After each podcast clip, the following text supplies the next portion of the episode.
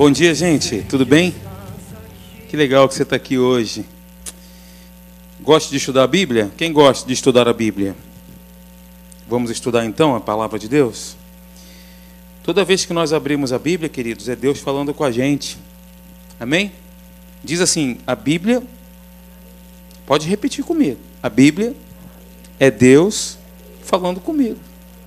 Todas as vezes que nós fazemos isso, aqui tem os pensamentos de Deus, né? O que Deus pensou, ele escreveu. O que Deus pensou, ele inspirou homens para que estes, para que estes homens escrevessem.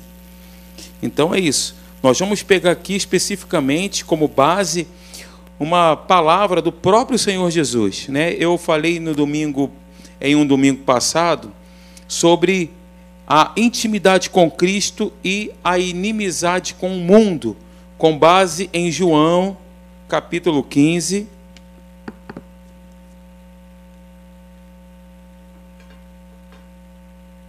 Eu boto o celular para me guiar na hora aqui, mas ele estava ligado. Imagina se alguém me liga aqui agora. Então, com base em João capítulo 15, do primeiro versículo até o versículo 11. Eu gostaria que você me acompanhasse, por favor. Se você tem a Bíblia aí com você, se você não tem formato de papel, que seja. Pode ser tablet, iPad, enfim. Mas não deixe de acompanhar, porque os versículos são muito ricos, né? E Jesus ele, ele teve um pensamento central aqui nesse texto, quando ele, ele nos dá essa palavra, quando ele nos ensina. Eu falei o seguinte, queridos. Deixa eu botar aqui então. Ótimo. A intimidade com Cristo e a inimizade com o mundo. Jesus então destaca do primeiro versículo ao versículo 11 algo fundamental para a nossa vida, que é o relacionamento com Ele. Nós fomos criados para comunhão. Nós fomos criados para um relacionamento vivo com Deus. Nós fomos criados para falar com Ele, para nos relacionar com Ele. Fomos criados para isso, queridos. Esse é o nosso propósito comum. É o objetivo maior da nossa vida, da nossa existência. Nós fomos criados, você nasceu não da vontade do seu pai e nem da vontade da sua mãe, mas você nasceu de acordo com a vontade de Deus para se relacionar com Ele. E nós vemos isso em João capítulo 15, do primeiro versículo até o versículo 11, quando Jesus diz várias vezes: permaneçam em mim. E esse sentido aqui de permanência não é o sentido de perseverança somente, mas é um sentido de permanecer conectado, de ter intimidade, de estar linkado com Jesus. Esse é o sentido dessa palavra, permanência. E note que do primeiro versículo até o versículo 11, Jesus usou a mesma palavra dez vezes. Ou seja, em 11 versículos, dez versículos, Jesus disse: permanecei. Se permanecerem. Ele usou isso. E quando ele diz dez vezes algo é importante, como eu falei para vocês aqui. Por exemplo, o justo viverá por fé. Nós vemos esse texto quatro vezes na Bíblia. Então, quando Deus ele ensina algo para nós, quando ele nos mostra algo, uma vez é importante? Sim ou não? E quando ele faz isso quatro vezes, é sumamente importante. E quando Jesus ensina sobre intimidade, e diz isso dez vezes em onze versículos, qual era o pensamento central de Jesus aqui? O pensamento central de Jesus é que nós mantivéssemos esse relacionamento íntimo com Ele. Deus nos chama à intimidade, irmãos. Esse é o nosso chamado. Deus nos chama à intimidade. É, não é da vontade de Deus que fiquemos na periferia desse relacionamento, mas que estejamos no centro da vontade dEle em intimidade com Ele, em relacionamento com Ele, relacionamento vivo.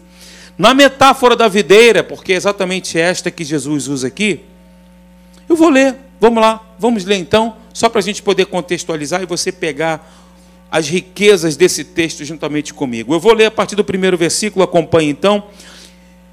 Eu sou a videira verdadeira e meu pai é o agricultor. Todo ramo que, estando em mim, não der fruto, ele o corta. E todo que dá fruto, limpa, para que produza mais fruto ainda. Vós já estáis limpos pela palavra que vos tenho dito. Permanecei em mim, e eu permanecerei em vós. Como não pode o ramo produzir fruto de si mesmo, se não permanecer na videira, assim nem vós o podeis dar, se não permanecerdes em mim. Eu sou a videira, vós os ramos. Quem permanece em mim e eu nele, esse dá muito fruto, porque sem mim nada podeis fazer. Se alguém não permanecer em mim, será lançado fora, à semelhança do ramo, e secará. E o apanham, lançam no fogo e o queimam. Se permanecerdes em mim, e as minhas palavras permanecerem em vós, pedireis o que quiserdes e vos será feito. Nisto é glorificado meu Pai, em que deis muito fruto, e assim vos tornareis meus discípulos. Como o Pai me amou, também eu vos amei. Permanecei no meu amor. Se guardardes os meus mandamentos, permanecereis no meu amor assim como também eu tenho guardado os mandamentos de meu Pai e no seu amor permaneço. Tenho-vos dito estas coisas para que o meu gozo esteja em vós, ou seja, a minha alegria, né? E o vosso gozo ou alegria seja completo. Amém, gente? Então, nessa metáfora aqui da videira, Cristo mostra quão profundamente ou intrinsecamente estamos ligados a Ele. E por isso, consequentemente a isto, é fundamental, é mister dizer que nós precisamos produzir frutos. Amém? Fomos criados para essa intimidade, e essa intimidade com Deus, ela gera frutos. Ok. Então veja, a nossa união com Ele, nós poderíamos ficar aqui durante algumas semanas só falando sobre essa frase aqui. Que a nossa união com Cristo é uma união orgânica, substancial, vital, profunda. Uma vez que Ele é a videira e nós somos os ramos, a nossa união com Ele ela é orgânica. Ou seja, nós temos a mesma substância de Jesus nós temos o mesmo DNA do próprio Senhor Jesus, a mesma natureza dele.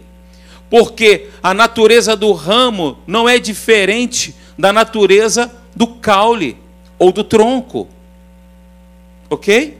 Eu estou só novamente rebatendo aquilo que nós falamos no nosso último encontro, para quem não esteve aqui. Se você não esteve aqui, então nós temos à tua disposição no nosso canal do YouTube para que você possa rever essa mensagem, só para você pegar o fio da meada, tá bom?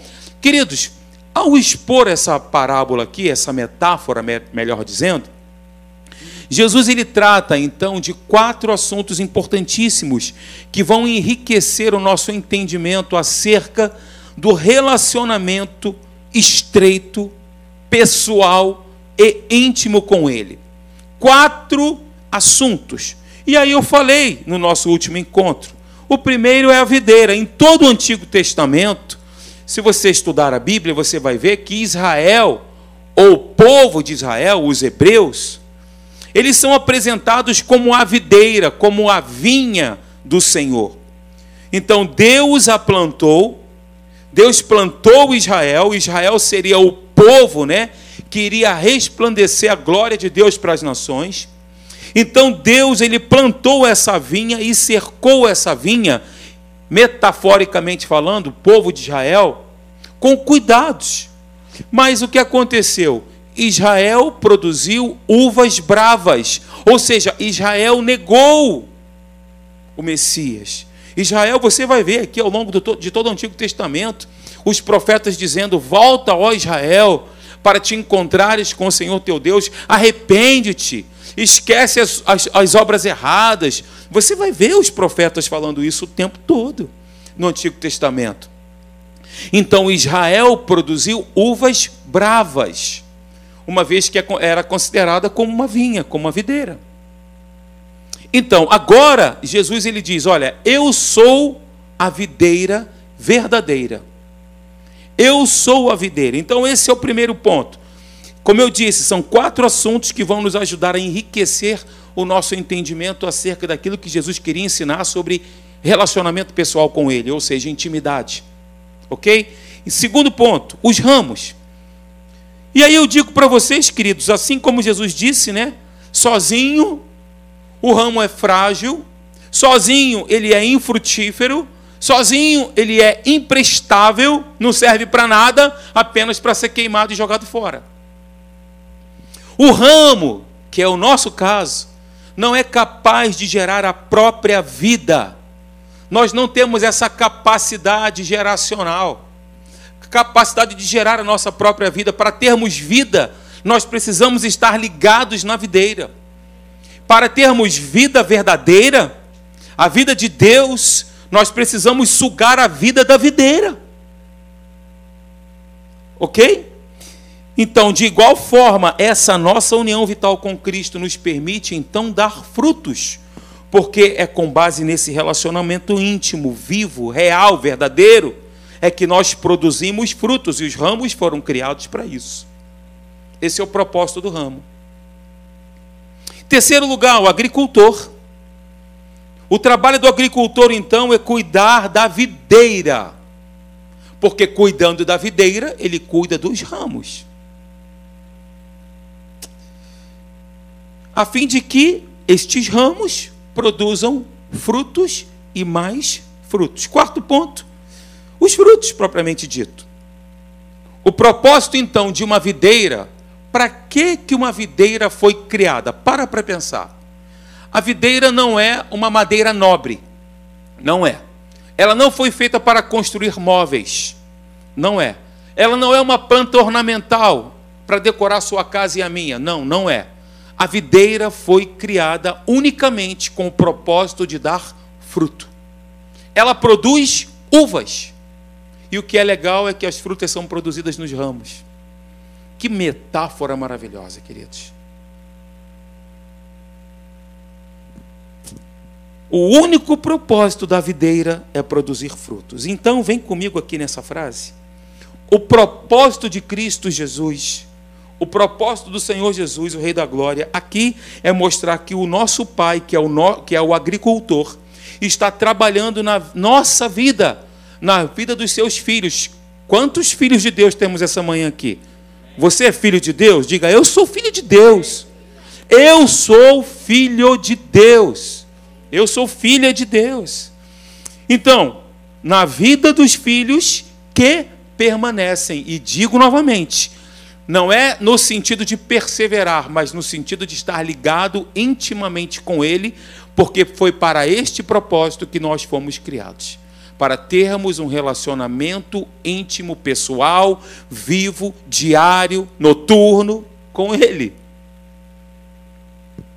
A fim de que produzam frutos. Esse é o grande objetivo.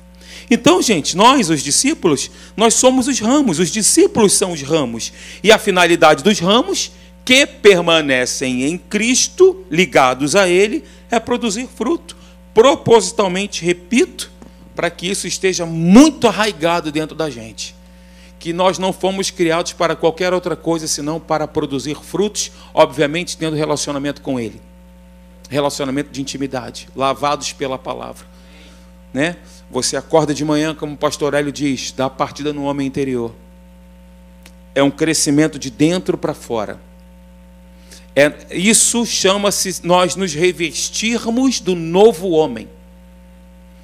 À medida que nós temos intimidade com Ele, nos relacionamos de forma pessoal com Ele, né? através da oração, inclusive, Jesus fala isso aqui nesse texto. Nós estamos nos revestindo do novo homem, uma nova roupa, e nos despindo da velha natureza nos despindo de vontades estranhas, desejos esquisitos. Queridos, se nós não permanecermos em Cristo, se eles não permanecem em Cristo, os ramos não fazem parte da videira, da família, da igreja, do rebanho, secam e são lançados no fogo e queimados. Jesus ele é enfático aqui e diz que o fruto que não produz, ele é cortado e lançado fora. Posso pedir uma gentileza? É, aumenta um pouquinho a temperatura, está bastante frio, por favor. Obrigado. Então, queridos, Deus como viticultor, porque o viticultor é aquele que cuida da videira, né? É a profissão. Quem gosta de vinho aí sabe disso. Ele espera então de nós frutos. E aí eu pergunto para você, é uma pergunta interessante. Qual é a importância de produzir frutos? Qual é? Jesus disse isso aí, ó. Eu vos escolhi, vos designei para que vades e deis fruto e que o vosso fruto permaneça. Aí na transparência está em outra versão. Mas provavelmente na sua está exatamente essa que eu estou dizendo. Qual é a importância de produzir frutos? Eu vos escolhi, vos designei, para que vocês vão e deem frutos e que o vosso fruto seja constante e permanente. Então, queridos, nós estamos aqui para produzir frutos, para glorificar o nosso Pai para exaltar o nosso Pai, dar glória a Ele, ter uma vida frutífera, que seja para a glória, para a honra, para o louvor do nome dEle, a fim de que Ele seja exaltado. Qual é o nível de produção dos frutos? Me acompanhe no texto, por exemplo, aqui no versículo 2 de João, capítulo 15. Primeiro, nenhum fruto. Qual é o nível de produção? Jesus cita isso o nível de produção dos frutos, dos frutos. Primeiro, nenhum fruto. Veja o que, diz versículo 2: Todo ramo que estando em mim não der fruto, ou seja, nenhum fruto. Pegou isso aí? Esse é um nível de produção. O ramo que não produz nenhum fruto é cortado. Ou seja, queridos, é possível termos recebido Jesus como Senhor, como Salvador da nossa vida e não produzir e viver uma vida estéril e, consequentemente a isto, ser cortado e lançado no fogo. Então, essa questão da permanência, ela fala de intimidade e fala também de nós prosseguirmos olhando para o alvo, prosseguirmos avançando, continuarmos, não olharmos para trás, sermos constantes, perseverantes distante, pessoas que vivem distantes do propósito para qual foram criadas e do propósito para qual Deus a instituiu nessa terra. Ninguém nasceu aqui fora de propósito, como eu disse, e nasceu, surgiu. Não. Todos nós aqui fomos criados debaixo de um propósito. Você não é um acidente, você não é obra do destino, obra do acaso. Deus ele pensou em você quando você nasceu. Deus ele pensou em mim, ele pensou em nos criar. Nós não somos obra do acaso, como diz a música, né? Que o acaso vai nos proteger. Não. Nós temos um Pai que pensou em nós antes de nós existirmos. Antes de nós nascermos. Como o próprio salmista diz, nós ainda éramos substância informe. Nós não tínhamos ainda nem éramos ainda um embrião, e ele já conhecia todos os nossos dias, inclusive saberia que você estaria aqui hoje. Todos os nossos dias estão escritos e determinados pelo soberano Senhor, o Rei dos Reis, o Deus de toda glória, de toda consolação, de toda exaltação. A Ele todo louvor e toda majestade. Nos curvamos diante dessa soberania infinita, insondável, que a gente não consegue nem imaginar como isso é possível. Não é verdade, queridos? Quão insondáveis, Senhor, são os teus caminhos. Então, segundo, fruto e mais fruto, também aqui, ó, qual é a pergunta? Qual é o nível de produção de frutos? Primeiro, nenhum fruto. Segundo, fruto e mais fruto, também no versículo 2 ele o corta e todo o que dá fruto, ó, já está produzindo, viu? E aí quem produz, todo aquele que dá fruto, o que, que vai acontecer? Ó? Mais fruto ainda. Ou seja, não é apenas dar fruto, é mais fruto ainda. Você entende? É algo que vem escalonando. Nenhum fruto, fruto e mais fruto. Qual é a vontade de Deus para nós? O que, que você acha? Mas depende da gente. Depende da nossa permanência. Depende do nosso relacionamento. O ramo que não produz nenhum fruto, como eu disse, é cortado. Então, o segundo ponto está aí, fruto e mais fruto. O viticultor, ele sabe que para conseguir mais frutos da vide, é preciso ir contra a natureza da planta. Porque a videira, se ela não for podada devidamente no seu tempo, ela cresce desenfreadamente. Ela precisa de podas anuais. Eu pesquisei sobre isso. Porque se você deixar, ela vai embora. Ela é vigorosa, ela cresce, cresce, cresce. Livre, ela vai crescer. A parreira sempre favorecerá o crescimento das folhas e não das uvas. Olha que interessante. Se você deixá-la livre, se o viticultor não cuidar dela, não podar os ramos bons até para que os raios solares e a irradiação solar penetre, ela não vai produzir frutos, mas ela vai produzir folhas. E ela não foi criada para produzir folhas, ela foi criada para produzir frutos. E aí, queridos, olha, eu mandei uma foto para você aí do viticultor, tá vendo? Que interessante. Ele está podando ali, ó, um ramo bom, verde, mas que está impedindo a irradiação solar de atingir o fruto.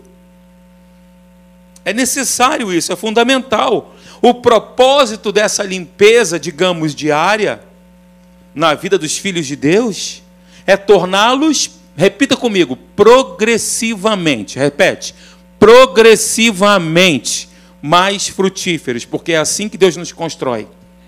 Progressivamente mais frutíferos. É por isso que essa limpeza, que essa poda diária é fundamental, é importante. E aí eu pesquisei, um viticultor, eu disse aqui no último encontro, que ele usa quatro expedientes para poda. Primeiro, ele remove os brotos mortos e prestes a morrer. Ele faz isso. Segundo, ele garante que o sol chegue aos galhos e também aos frutos. Ele corta a folhagem excedente ali, que impede a produção dos frutos, e ele corta os brotos desnecessários, independentemente de quanto pareçam sadios ou viçosos. Como viticultor, o nosso Pai, o nosso Deus, ele faz a mesma coisa. Esse é um processo igual que ele usa com a gente. É o mesmo processo. Ele procura tanto quantidade quanto qualidade, porque o viticultor, quando ele está cuidando da videira dele, ele quer que aquela videira produza muito, por isso que ele poda. E ele procura o quê? Qualidade da uva e também quantidade de produção. É exatamente a mesma coisa que Deus faz com a gente. Ele vê, ele procura em nós quantidade e qualidade também. Frutos que, como eu disse no primeiro versículo, nós fomos designados e escolhidos para que vades, né? Jesus disse isso, e deis fruto e o vosso fruto permaneça. A poda é um meio que Deus usa em nossa vida para nós frutificarmos mais, queridos. Senhor, está doendo essa poda mas é um meio que Deus usa para que nós possamos produzir mais e mais frutos. Agora, a disciplina tem a ver com práticas erradas e a poda tem a ver com a nossa vida. Então eu coloquei isso aqui, ó. Ah, mais uma foto aí do viticultor, ó, fazendo o seu trabalho. Tá vendo como a planta é, é seca, é diferente a árvore, né? E aí eu coloquei essa frase aí, ó. Disciplina é para nos corrigir e nos levar de volta para o caminho, porque a Bíblia diz que o pai disciplina o filho que ele ama. Quem é pai e mãe aqui? Quem é pai e mãe? Você é pai e mãe? Levante sua mão na sua casa, é? O que, que você faz com seu filho quando ele fala algo errado? Quando ele fala, quando ele toma uma decisão esquisita, quando ele desobedece, o que, que você faz? Deixa para lá? Não? Você disciplina ele. Você disciplina seu filho. E a Bíblia diz que Deus faz igual, porque ele disciplina os filhos que ama. Nós temos um pai que nos ama, por isso ele nos disciplina. Porque se ele não nos amasse, ele não nos disciplinaria. Nós somos disciplinados pela disciplina do amor e da graça dele. E para nos trazer também de volta para o caminho, para o ajuste, para o prumo.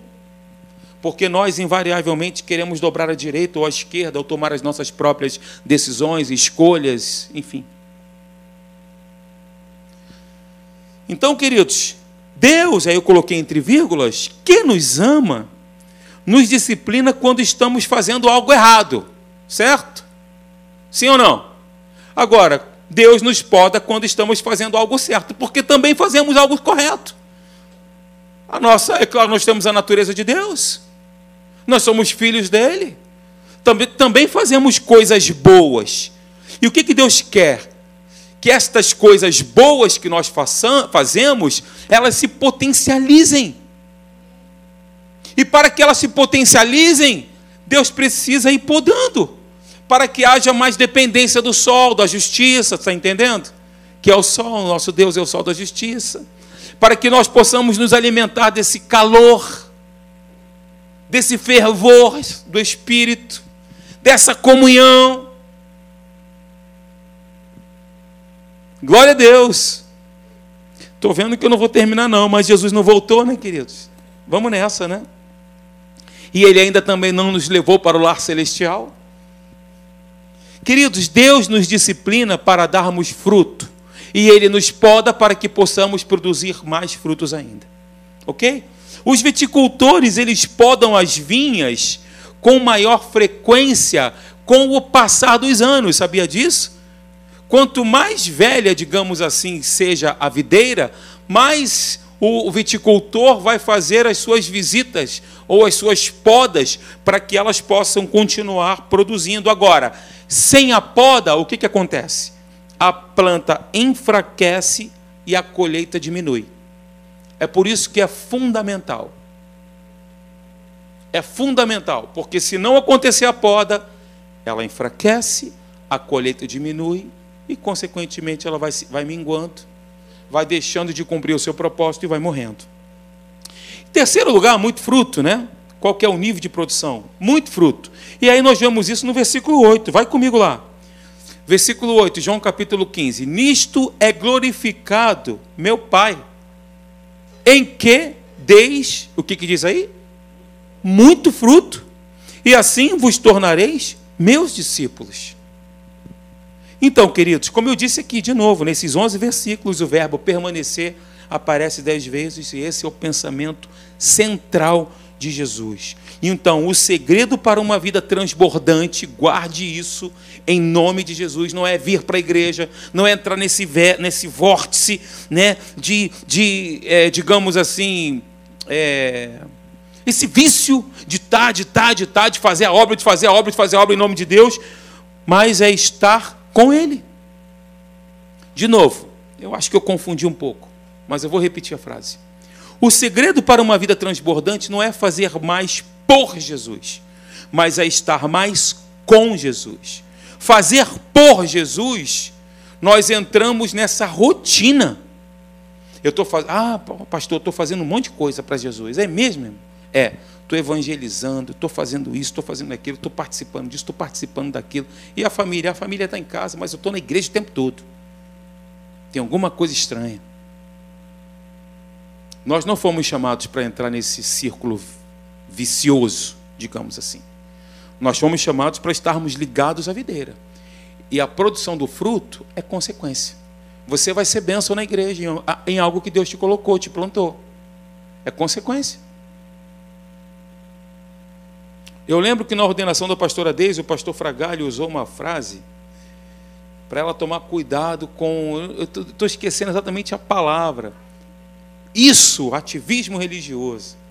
Esse ativismo, sabe, queridos? A gente tem que tomar cuidado para a gente não entrar nessa. Não entrar no ativismo.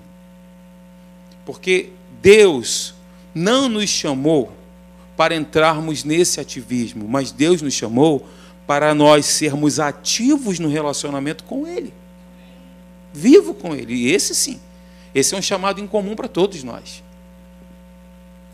Então, o desafio da permanência é passar dos deveres, olha que legal, para um relacionamento vivo com Deus. depois da disciplina para remover as práticas do erro, depois da poda para mudar as nossas prioridades, né? Agora Jesus diz que o segredo da vida abundante é permanecer nele. Simples assim. Ele é a videira, o tronco no qual o galho, que somos nós, os ramos, precisa buscar sua seiva, sua vida para frutificar. Então eu coloquei aqui, ó. Quanto maior a conexão do ramo com o tronco, maior é a capacidade de produção desse ramo. E olha que legal essa frase aí. Tá vendo a frase? Essa foto. Olha que legal. Frutas de diversas uvas de diversos tamanhos, diversas cores, diferentes. Quem gosta de uva? Você gosta de uva? Eu adoro, principalmente as sem caroço. Veja, por favor, se o seu irmão tem cara de uva com caroço. Não, agora não, faça isso não. Também é boa, né? Devidamente retirado o caroço também é gostoso. Tudo que Deus criou é bom, gente. Gente, então olha só: a vida, a força, o vigor, a beleza, a fertilidade do ramo estão na sua permanência no tronco. Quer ter vida? Permaneça no, no tronco.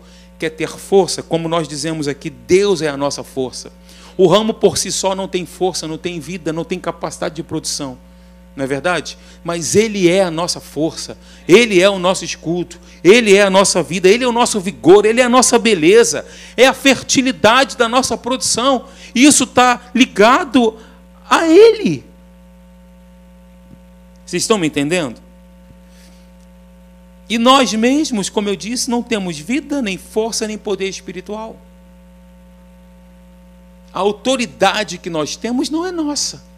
A autoridade que nós recebemos vem de Jesus.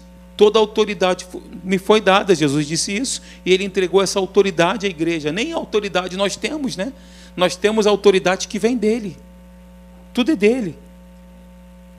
Então, como eu falei, tudo o que somos e fazemos vem de Cristo, Ele é a nossa fonte. E aí ele diz: Olha, sem mim nada podeis fazer, absolutamente nada.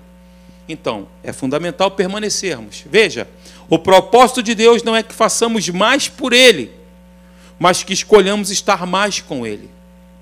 E aí eu pergunto para você, a pergunta que não quer calar: qual é a sua escolha? Qual tem sido a nossa escolha? Estar mais com Ele? Separamos momentos com Ele? Não é para você responder para mim, é para você responder para você. Separamos momentos de relacionamento, de intimidade com Ele? Agendamos com Ele um momento? Esse momento está na nossa agenda diária? Ou a gente passa o dia despercebidamente envolvido com tantas coisas? Eu estou pregando para mim, queridos.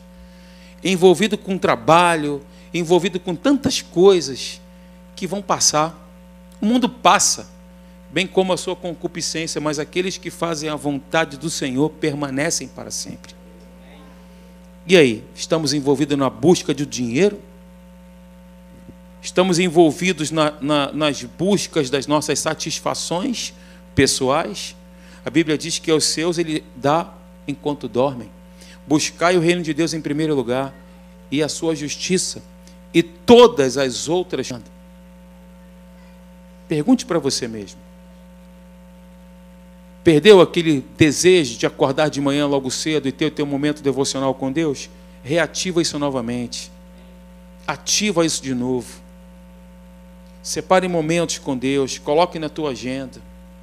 Tenha um propósito no teu coração de ler a Bíblia toda esse ano.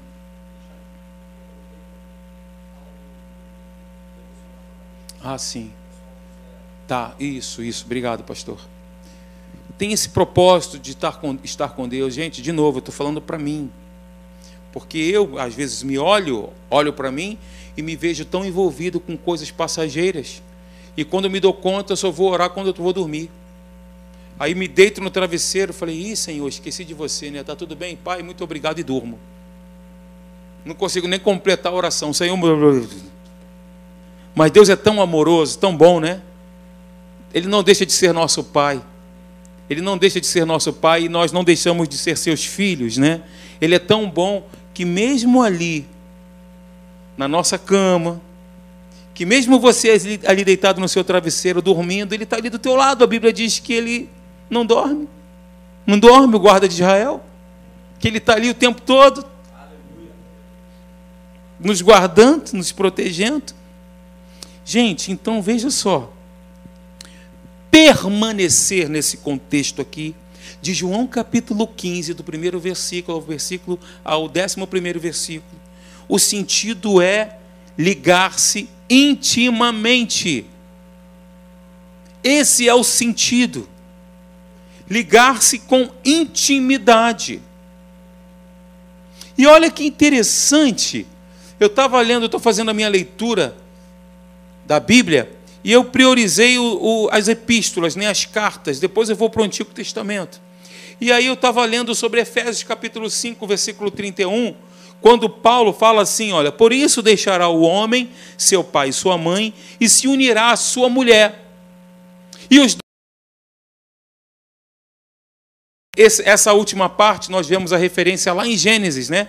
Quando Deus ele tira a costela do homem e forma a mulher e diz: olha, os dois se tornarão uma só carne. Mas ali não era carne substância, a mesma carne no sentido substancial. Era, era os dois uma só carne no sentido espiritual, é algo profundo.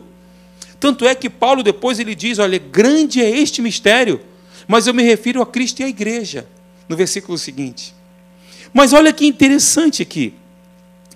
Se unirá a sua mulher nesse versículo, especificamente no 31, este verbo vem do grego Gente, nada está por acaso, isso é demais, né? Esse verbo vem do grego que quer dizer aderir intimamente a. Unir-se a sua mulher significa aderir intimamente a. E cujo sentido literal é grudar. Tal palavra fala da união íntima e enlaçante. Gostou da palavra? Eu peguei no dicionário. E enlaçante que deve haver no matrimônio. Então, queridos, a união vital entre marido e mulher simboliza aquela unidade espiritual ainda mais vasta e profunda de Cristo e a sua igreja, da videira e dos seus ramos, e na qual há a participação da mesma natureza. Está entendendo? Olha que legal, Cristo ele se uniu à nossa humanidade para que nós herdássemos a sua divindade. Cristo se uniu à nossa humanidade e agora nós estamos sendo unidos à sua divindade, à sua natureza. Não é que sejamos deuses, nós estamos falando de natureza. O homem pode ter comunhão com o próprio Deus e participa da natureza divina, e nós vemos isso em Efésios capítulo 2, Efésios capítulo 3, Efésios capítulo 1. E a participação dessa natureza, obviamente, ligados a Cristo mediante a comunhão com o Espírito Santo. E aí, eu me lembro que eu terminei exatamente aqui. Jesus nos ensina aqui oito verdades, como nós veremos a seguir. Eu terminei exatamente nesse ponto na última mensagem falando sobre João capítulo 15. E hoje farei a mesma coisa. Vou terminar exatamente no mesmo ponto. E domingo que vem, se Jesus não voltar e nós não formos levados ao lar celestial, nós daremos prosseguimento então. E eu vou falar sobre esses oito pontos aqui, que está ali. Ó. Primeiro, permanecer em Cristo é um imperativo. Intimidade com Ele é imperativo, não é uma opção, é uma ordem. Permanecei. Esse é o primeiro ponto. E vou falar também, permanecer em Cristo é vital, fundamental para a nossa salvação. Porque se nós não permanecermos nele, a Bíblia diz que ele corta o ramo que não produz fruto. Além disso, vamos falar sobre permanecer em Cristo é vital para essa produção. Ok? Permanecer em Cristo é evidência de que nós somos discípulos de Jesus, testifica com o nosso coração. Permanecer em Cristo é vital para experimentar o fluir do amor de Deus. Vamos falar sobre isso. Está vendo os versículos embaixo?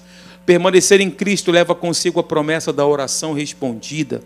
Pode vir, Júlio. Então, queridos, ah, mas essa frase eu queria compartilhar com vocês. Quando as palavras de Jesus, preste atenção em cada letra aí. Quando as palavras de Jesus determinam todo o nosso comportamento e nos transformam em praticantes de seus mandamentos, o que, que acontece? Preenchendo e formatando todo o nosso pensar, falar e agir, então nós estaremos verdadeiramente orando em nome de Jesus, porque ele diz aqui: olha, se permanecerdes em mim e as minhas palavras permanecerem em vós, pedireis o que quiserdes e vos será feito. Pedireis o que, que Jesus mente? Deus é mentiroso? Não, ele não é homem para que minta. Pedireis o que quiserdes e vos será feito, mas eu preciso permanecer nele e ele precisa permanecer em mim. Se a palavra dele permanece em mim, se ela é uma expressão daquilo que eu falo, porque a boca fala que está cheio o coração, não tem como. Se o meu coração está cheio de verdades, quando for espremido ou não, sairão verdades da minha boca. E aí sim, as palavras permanecem em mim. Não é somente no âmbito intelectual, veja, formatando a nossa forma de pensar. É uma nova formatação, preenchendo a nossa maneira de pensar, falar e agir. Então nós verdadeiramente estaremos orando em nome de Jesus. E então teremos a promessa ilimitada de sermos atendidos. Mas isso é condicional a uma decisão nossa, a uma decisão minha e sua de permanecer. Então, vamos lá. Permanecer em Cristo é impossível sem obediência a Ele. Inclusive, o apóstolo Paulo fala em Efésios capítulo 5 acerca dos filhos da desobediência. Quem são os filhos da desobediência? São os que estão no mundo? Não. São os ímpios? Não.